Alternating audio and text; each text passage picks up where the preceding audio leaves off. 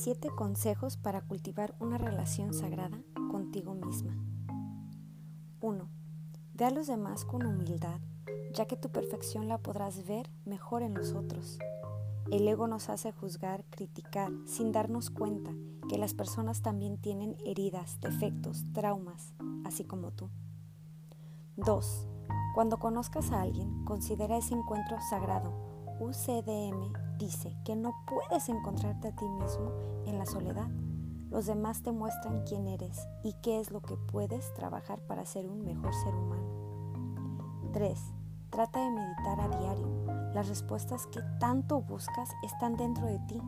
El silencio interior te conecta con la fuente donde está tu maestro interior. Así que deja de buscar afuera lo que solo está dentro de ti. 4. Aporta a los demás desde tu corazón.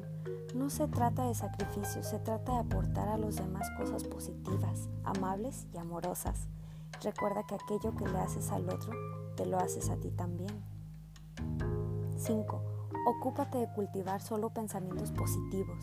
Cuando te veas a ti mismo en un drama interno, para y di. Elijo una vida de bienestar y para eso cultivo pensamientos de amor. 6. Agradece todos los días por lo que tienes y deja de quejarte por lo que te falta. 7. Trátate con profundo amor y respeto y te darás cuenta que no podrá llegar nadie que te trate mal. Y si llega, sabrás cómo poner límites necesarios, porque tú eres tu propio referente de amor. Sígueme para más consejos en Pifit con Gracie.